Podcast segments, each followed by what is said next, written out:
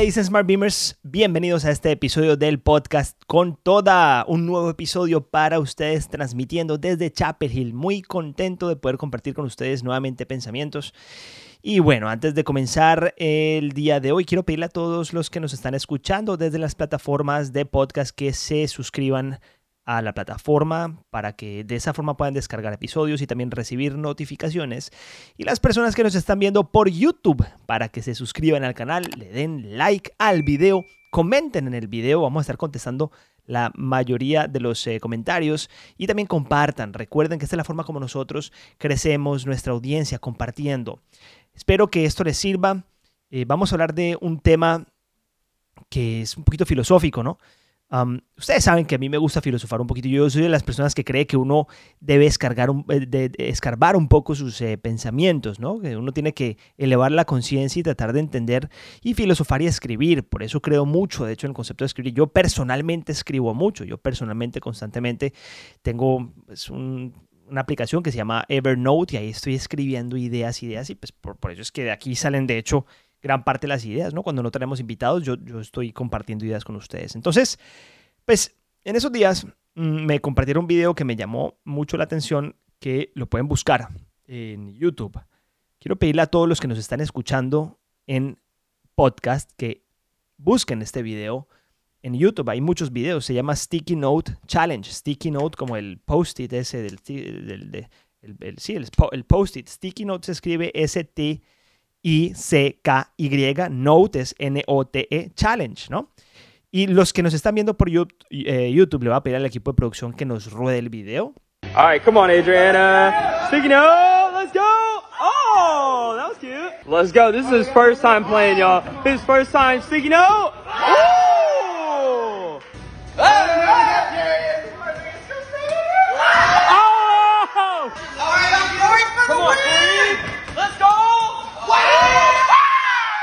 Corey wants to go higher just cause. Let's just. Oh my god. That's crazy, bro. That's crazy. Bueno, para los que no han visto el video, ¿qué es lo que está pasando aquí? Bueno, es un challenge en el que los concursantes van a correr hacia una colchoneta con, a toda velocidad y van a saltarle a la colchoneta, se van a impulsar en la, la ojo, ¿no? La colchoneta está parada pegada a la pared. Está parada la colchoneta pegada a la pared. Van a correr a la colchoneta, van a saltar en la colchoneta, se van a impulsar con los pies y van a intentar poner el sticky note o el post-it en la pared lo más alto que puedan. Entonces, cuando lo hace uno, después, bueno, viene el otro, el otro intenta ponerlo más arriba y luego el otro intenta ponerlo más arriba y luego el otro intenta ponerlo más arriba. Y, y lo que vamos viendo es que lo logran poner cada vez más arriba y de hecho vuelve a pasar el que ya pasó, o sea, vuelve a pasar el que ya puso el post-it e incluso lo pone más arriba de lo que lo había puesto él y lo pone más arriba de lo que lo pusieron sus eh, concursantes, los concursantes del challenge, y así mismo sigue y sigue lo van poniendo para arriba. Entonces yo me hago la pregunta, ¿por qué? ¿No? ¿Por qué pasa esto? O sea, ¿por qué la primera vez que una persona lo hace pone el, el stick note más abajo, pero después lo va poniendo más arriba, más arriba, más arriba? Miren, últimamente he estado viajando bastante. Y en estos viajes he tenido la maña de jugar en mi celular, un jueguito que es de una patinetica, que uno va cogiendo moneditas, entonces en la medida que uno agarra más monedas, pues hace más puntaje. He estado viajando mucho, ¿no? Entonces he estado jugando bastante. Cuando se me acaba el internet, porque intento coger internet en, el, en el, eh, eh, avión, trabajar algo, de repente ver una película, algo, me pongo a jugar un ratico, pa, pa, pa, y así pues paso el tiempo y la primera vez que jugué este juego hice 20.000 puntos, ¿cierto? Y ese era como el récord de los puntos. La segunda vez que lo jugué, no, no la jugué, la quinta, batí ese récord. Hice 30.000 puntos. Pero llegar a eso era cada vez más complicado, ¿no? Pues más bien, llegar a, batir el récord era cada vez más complicado, pero lo, lo, iba haciendo, ¿no? Con práctica, etc. Luego seguí jugando, papá, 45.000 puntos. Luego seguí jugando, 60 mil puntos. Seguí jugando 100 mil puntos. ¿Sí? Pero lo que, lo que me llamó la atención del proceso es que en la medida que hacía 50 mil puntos, lo que antes era mi récord O sea, 30 mil puntos, ya que casi que lo hacía siempre. ¿Sí? O sea, ya no era un récord, sino que siempre hacía 30 mil, 35 mil, 35 mil, 34 mil, 40 mil y luego, pum, batía el récord, 60 mil. ¿Sí? Luego seguía, ¿no? Y hacía 50 mil, 50 mil, 50 mil, 55 mil, ya, ya, incluso más. Y luego, pum, batía el récord, 80 mil. Luego seguía, ¿no? 60 mil, 60 mil. Entonces se volvía normal, se volvía normal el hecho. Bueno, eso tiene mucho que ver con el juego del sticky note. Y yo creo que lo piensen, o sea, nuevamente disectemos nuestra cabeza y entendamos qué es lo que está pasando aquí. Puse a pensar y me puse a escribir. ¿Por qué pasan estas cosas? O sea, ¿por qué, por qué uno tiene la capacidad ¿no? de batir su propio récord? ¿Por qué? La primera razón es porque nosotros no sabemos que somos capaces hasta que vemos que otra persona lo hace o nosotros lo hacemos, ¿sí? O sea, nosotros no somos capaces, pero no, no, sabemos que somos capaces de poner el sticky note más arriba hasta que vimos que otra persona sí lo hizo. O también hasta que vimos que nosotros lo hicimos. O sea, nosotros necesitamos esa prueba primero. Nosotros primero tenemos que tener esa prueba de que sí somos capaces. O sea, primero que darme cuenta que soy capaz o que otra persona sí es capaz para que mi mente se abra así, como diga, yo también soy capaz o soy capaz de más. Lo curioso es que tengo que verlo, ¿no? O sea, ojo con lo que estoy diciendo, tengo que verlo. Si no lo veo, no lo hago. Entonces, ¿qué sucede? Se empieza a normalizar la posibilidad de éxito. Ya es normal, ¿no? Nosotros los seres humanos normalmente no creemos hasta que no vemos. Pero siempre hablamos del concepto creer para ver en vez de ver para creer, ¿no? Pero siempre hemos dicho, pero bueno, los seres humanos tenemos la naturaleza. Nosotros si no vemos que algo existe, pues no está ahí, no existe, ¿no? O sea, casi que si no viéramos el vaso que tengo aquí enfrente y no estoy seguro que, entonces nunca lo vi, pues para mí nunca existió. Si yo no veo que soy capaz de hacer algo, pues no soy capaz, ¿sí? Si yo no veo que alguien es capaz de hacer algo, entonces no soy capaz yo tampoco. Pero cuando ya vemos que alguien lo hace, entonces normalizamos esa posibilidad. La normalizamos, se vuelve normal. Y hay un, un concepto interesante sobre el éxito, ¿no? Que muchas veces pues, quienes son exitosos logran hacer un proyecto muy grande y luego otro proyecto muy grande y luego otro proyecto muy grande. O una persona que trabaja en un startup muy grande y estuvo y vivió eso. Luego sale de ese startup, ya, de ese startup y hace otra, otro startup muy grande. Por eso vemos gente que sale de startups tan grandes y monta otros, o monta otros startups muy grandes. Porque esto lo hablaba Daniel Bilbao, amigo de la casa aquí en Smart Bimo, que hizo un masterclass hace poco y decía que el éxito se normaliza. Eso tiene un concepto bien interesante. Ellos han normalizado el éxito, ¿sí?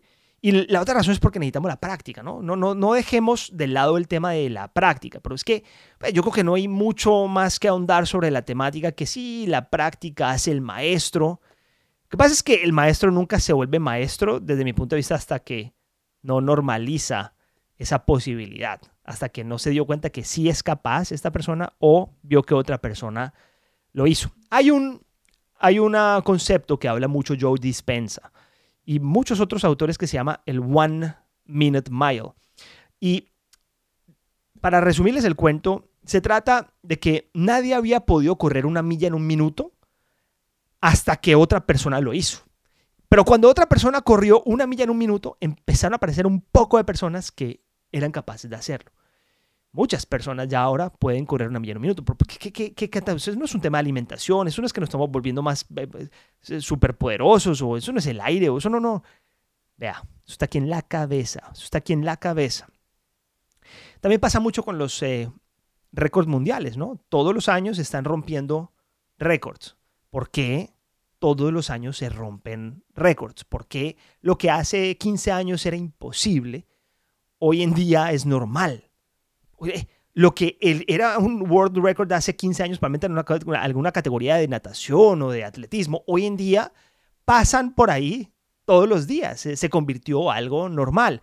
Sí, probablemente hay mejores prácticas para, para entrenar, de entrenamiento, probablemente mejores eh, mejor alimentación hoy en día, pero tiene mucho que ver, ¿no? O sea, tiene mucho que ver el concepto de creerme el cuento y poner o posicionar mi mente en una posibilidad para acomodar todo mi mundo y que esa posibilidad se dé. Yo no, yo no voy a acomodar mi mundo para hacer algo si no creo que lo puedo hacer. ¿Me explico? Bueno, no profundicemos todavía. ¿Qué es lo que nos limita a nosotros, las personas? Las creencias.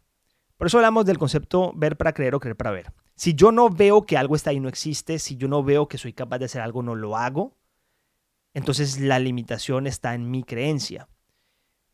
¿Cómo entonces nosotros logramos pues hacer cosas? Bueno, vamos a hablar un poquito de, del tema, pero si ustedes se ponen a ver, cuando nosotros en Smart Bimo, cuando yo hablo en mis contenidos, etcétera, el emprendimiento es un juego mental. Precisamente me refiero a esto. Cuando vendemos, cuando emprendemos, cuando hacemos cualquier tipo de proyecto, qué tan lejos lleguemos en ese proyecto tiene mucho que ver de dónde está mi cabeza y qué tan pocas limitaciones mentales tengo yo. Miren, nosotros nacimos en un ecosistema que no escogimos, ¿sí? Y lo que nos limita a nosotros, y ojo con lo que voy a decir porque es importante, lo que nos limita a nosotros no es que nací en una, sociedad que no tiene dinero. Lo que nos limita a nosotros no es que mis padres no tenían dinero. No, lo que nos limita a nosotros son aquellas creencias que desde muy jóvenes nuestros padres, amigos, primos y personas más cercanas nos metieron. Lo que nosotros vivimos de los 0 a los 15 años casi que no lo escogimos, porque nos tocó vivirlo, nos tocó crecer en una casa, a ustedes, a mí en cierta forma, yo no quiero hablar por mí, probablemente a muchos, en los que los padres decían, la cosa está dura, o lo que toca, toca, la suerte es loca. O pues será conformarnos o será vivir con lo que tenemos. O comentarios como por ejemplo, pues esa es la vida de ricos, ¿no? O típicos comentarios que a nosotros o a muchas personas en su juventud le fueron metiendo como inyectando en su cerebro y, y iban limitando las creencias de las posibilidades de, su vida. Hay mucha gente que vivió quizá o que logró, o, sí, o que vivió en un, ambiente de creencias limitantes, quizá despertó la conciencia muy temprano en su vida o se dio cuenta y fue consciente de esto y empezó a buscar abrir su mente hacia otro tipo de creencias, más bien cambiar esas creencias limitantes por unas creencias más amplias. O hay personas que crecieron en pobreza, pero no fueron inyectados desde pequeños con esas creencias limitantes. Entonces nosotros nos cogimos, ¿no? De 0 a 15 años, que es lo que nos metía en el cerebro. Y luego, pues, si pueden ver, pues sí, de los 15 años en adelante, lo que tocó, tocó, ¿no? Eh, yo, quiero, yo quiero que hoy tú que estás escuchando este video abras, abras tu mente a esta posibilidad y comiences a, elevar conciencia sobre lo que tú tienes aquí atrás en el inconsciente, lo que te han metido en la cabeza, desde los comentarios que haces hasta la forma como piensas. Si yo te pregunto hoy, ¿tú crees que tú puedes tener en tu cuenta de banco 100 millones de dólares? ¿Tú crees que tú puedes tener un billón de dólares? ¿Tú, crees que tú puedes realmente? ¿O eso es para los ricos? ¿O eso es para los billonarios? ¿O eso es para los tetramultimillonarios? ¿No? ¿Tú crees realmente que lo vas a hacer? ¿Tú crees que estás en el proceso para hacerlo? Probablemente muchas personas dirán que sí. La gran mayoría dirá, no, yo no me visualizo realmente con 100, 200, 500, un billón o más en mi cuenta bancaria. Bueno, vamos a, vamos a hablar un poquito de qué es lo que debemos hacer. Y yo les quiero contar, mis queridos, yo personalmente crecí en una familia que a, mis alrededores tiene mucho dinero, ¿sí? La familia de mi, de mi alrededor tiene mucho dinero. Mis padres, no. Mis padres Mi papá trabajó toda la vida durísimo, nos dio un ejemplo espectacular y, y nos, nos dio lo que hoy en día tenemos en la mente en gran parte, mi mamá también. Y la gente que nos rodeaba por nosotros, pues desde muy pequeños mi, mi padre tuvo una quiebra que nos hizo a todos crecer muchísimo cuando éramos muy niños, pero nosotros no éramos multimillonarios, nosotros no, nosotros vivíamos muy al día, ¿no? Por más de que estábamos en una sociedad de gente que tenía dinero. Entonces, personalmente yo tuve la fortuna de rodearme de gente de mucho dinero y de seguir rodeado de gente de mucho dinero y ver y quizá para mí ha estado muy normalizado la posibilidad de tener dinero. Entonces, nací sin tanto dinero, ¿sí? Crecí alrededor de mucho dinero, vi que es posible y por más de que mi familia nunca, jamás me prestó plata, ni me regaló plata, nada, casi que mi papá me alcanzó a pagar la mitad de la universidad, yo me la terminé pagando y yo trabajé eh, de día toda mi carrera universitaria, estudié de noche. pues salí adelante a punta de, mi capacidad de, mis pensamientos, ¿no? Porque pues, sí, yo creo que soy una persona inteligente, pero creo que hay gente mucho, mucho más inteligente que yo. Bueno, vamos a hablar un poquito entonces de qué es lo que deberíamos hacer. Primero es decidir dejar de creer y reemplazar esa creencia por una nueva creencia, porque tú no puedes simplemente dejar de creer. Si tú no crees en algo más, entonces tienes que creer en otra cosa. La mejor forma de dejar de creer en algo es comenzar a creer en otra cosa. ¿Sí? ¿Y cómo hacer entonces para comenzar a creer en otra cosa? Yo te recomiendo tres cosas puntuales. Uno, ver a alguien muy cercano a ti que logró, ¿sí? Normalizar este éxito ah, y que tú te le puedas pegar a esta persona, que tú puedas vivir eh, el proceso de esta persona y de cierta forma tú normalizarlo también el éxito. Dicen que el dinero que uno tiene es el promedio del dinero de las cinco personas que lo rodean a uno. Eso es completamente cierto. Precisamente es por eso, ¿no? Porque tú terminas normalizando tu éxito o tus posibilidades de acuerdo a lo que es normal las personas que te rodean. Pero eso tiene un problema. Esto, esto, esto puede llegar a ser riesgoso porque si tú te rodeas de personas que están muy lejos de ti, probablemente va a ser un gap muy grande entre lo que tú tienes y lo que tienes a esa otra persona luego puede terminar siendo completamente contraproducente, ¿sí? Entonces tienes que estar muy consciente del tema. Y la otra cosa, y el problema que tiene esto es que, es un poquito de utopía, decir, no, pues te vas a empezar, te vas a reunir con un, o vas a, vas a convivir con multimillonarios.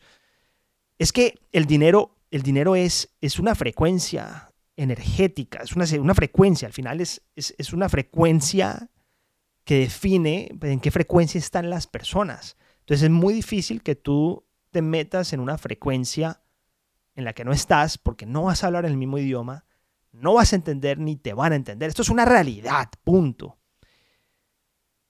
Lo primero que yo les digo es estar conscientes de esto. Cerrarse a personas que no contribuyan en la futura normalización de tus posibilidades. Ojo que yo no estoy diciendo cerrar a personas que no son exitosas. Ojo que es muy diferente. Cerrarse a personas que no contribuyan con la futura normalización de tus posibilidades, naturalmente le va a dar apertura a personas que sí van a contribuir, porque al final, tarde o temprano, va a llegar alguien que vas a recibir conscientemente, vas a recibir a tu vida. Y lo otro es no apuntar tan alto, ¿no? Hacerlo escalonado.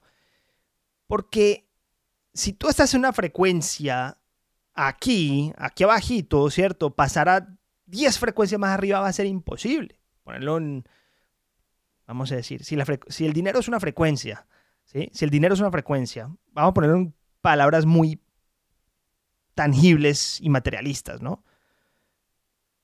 Pues si tú tienes si el dinero es una frecuencia, ¿no? No me tomen como materialista, ¿no? Entendamos el concepto. Si tú tienes un millón de pesos en tu cuenta, 300, 250 dólares en tu cuenta, y ese es tu dinero corriente, o tú ganas tanto, pues no te vas a rodear mañana con personas que tienen 50 millones de dólares en su cuenta o que ganan tanto.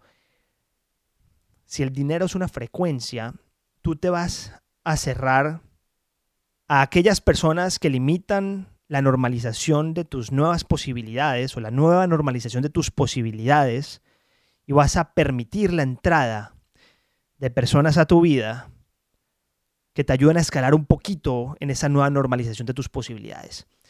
A ver, en inglés dice, there's, voy a decir en español, no hay nada más terrible que un mal consejo, ¿sí?